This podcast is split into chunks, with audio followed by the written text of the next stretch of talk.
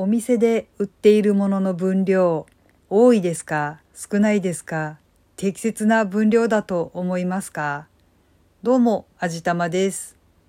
今回は完全に雑談というか愚痴なんだろうか？えっ、ー、と、お店で売っているものの特に食料品の分量が我が家ではあんまり適切じゃないかもしれないなっていうお話をしてみたいと思います。今日夫がお休みだったのでちょっとお出かけしてきたんですよね。で IKEA に行ってきたんです。まあお昼ご飯を適度に食べて下の食料品のコーナーにちょっと行ってみたんですけれどもね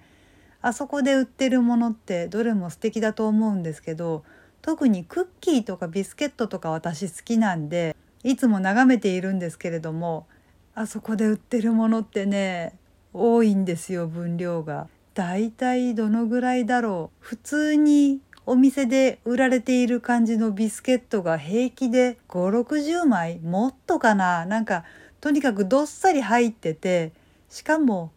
とても安いんですよね。だからものすごくコストパフォーマンスがいいし絶対に美味しいのが分かっているんです。でも我が家では買えません。分量が多すぎるんです。小分けにして食べりゃいいじゃんと思われるかもしれないんですけどうちで食べる量はね本当にたかが知れているんですよ。普通にスーパーで売られている森永のビスケットとかあの辺りでも結構長持ちしてしまうのでね IKEA で売ってるそれは本当に絶対に味がおかしくなるまで置いてしまうなんならもうごめんなさいって言って処分しなきゃいけなくなるレベルで減らないような気がするんですよね。でも絶対に美味しそう。絶対美味しいに違いない。食べてみたい。でもやっぱり無理。これはどうすればいいんでしょうかね。同じ理由でコストコの物にも手を出せない。あそこのものはさらにものすごい分量ですよね。まあ、個別包装になっているものがほとんどなので、大体なんとかなるかなと思うんですけれどもねあそこのものはまたちょっと自分のサイズがわからなくなる感じではありますよね。なんでそんなに入っているんですかとかって思うんですけどまあ多分あの業務用なんだろうなとは思っています。お店とかをね多分やっていらっしゃる方が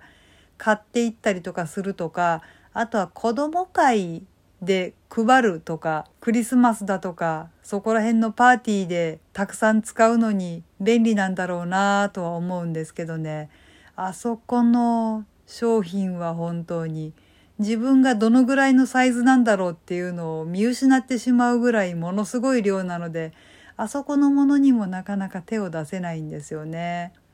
ただコストパフォーマンスはものすごくいいですよね。あそこでグラノーラとかコーンフレークとかオートミールとかを買うのがとても好きなんですけれどもね、まあ、できるだけ頑張って食べますがオートミールは私しか食べないから食べるのなかなか苦労しなきゃいけないんですけどね。シリアル系は私も夫も食べるので意外とがっさりなくなったりはするんですけれどもね。いやーそこも本当にすごいですよね。でもまあ分量がたくさんあってでも食べる量が少ないっていう場合は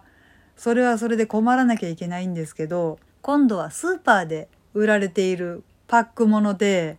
これもまた困らなきゃいけないんですよね。1パックで売られているものっていうのがこれだと多いっていう場合はまあ手を出さないんですけど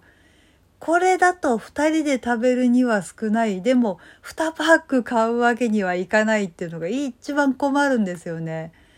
グラム売りされてるお惣菜とかだったらできるだけ分量たくさんのものを探せば済むんですけど大体なんかこう唐揚げだったら5個ぐらい入ってるとかそうじゃなかった場合はもう平気で20個ぐらい入っているだとか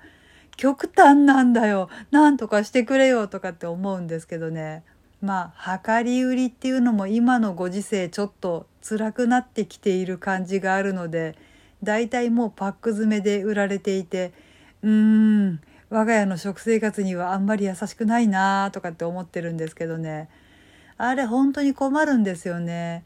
6個入ってるとかっていうといやあと2つ入ってくれてるといいなって思うのにそれはない。じゃあもう一つ大きいパックっていうと今度は倍入ってるとかね。うーんこれはどうすればいいんだろうとかって思うんですけどだから6個とかじゃなくて4個とかっていう場合でもいい時っていうのもあるんですよ。ジャンボシューマイが4個入ってるとかっていうと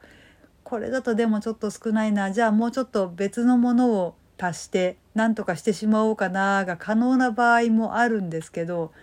これだと多いこれだと少ないはね。スーパーのお惣菜は結構ありがちで困ってしまうんですけどね。え作れよって。そうですね。そうなんですよ。うちで作れば全部片付くのかもしれない。でもね夫婦2人だとね意外と面倒くさいんですよで作ると結構分量たくさんになっちゃったりとかするしで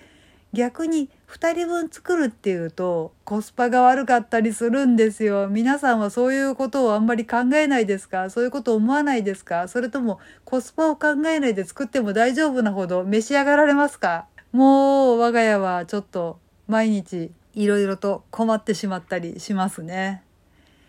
はい。というわけで今回はお店で売っているものの分量がとても困るんだけどなっていうお話をしてみました。この番組は卵と人生の味付けに日々奮闘中の味玉のひねもす語りでお送りいたしました。それではまた次回お会いいたしましょう。バイバーイ。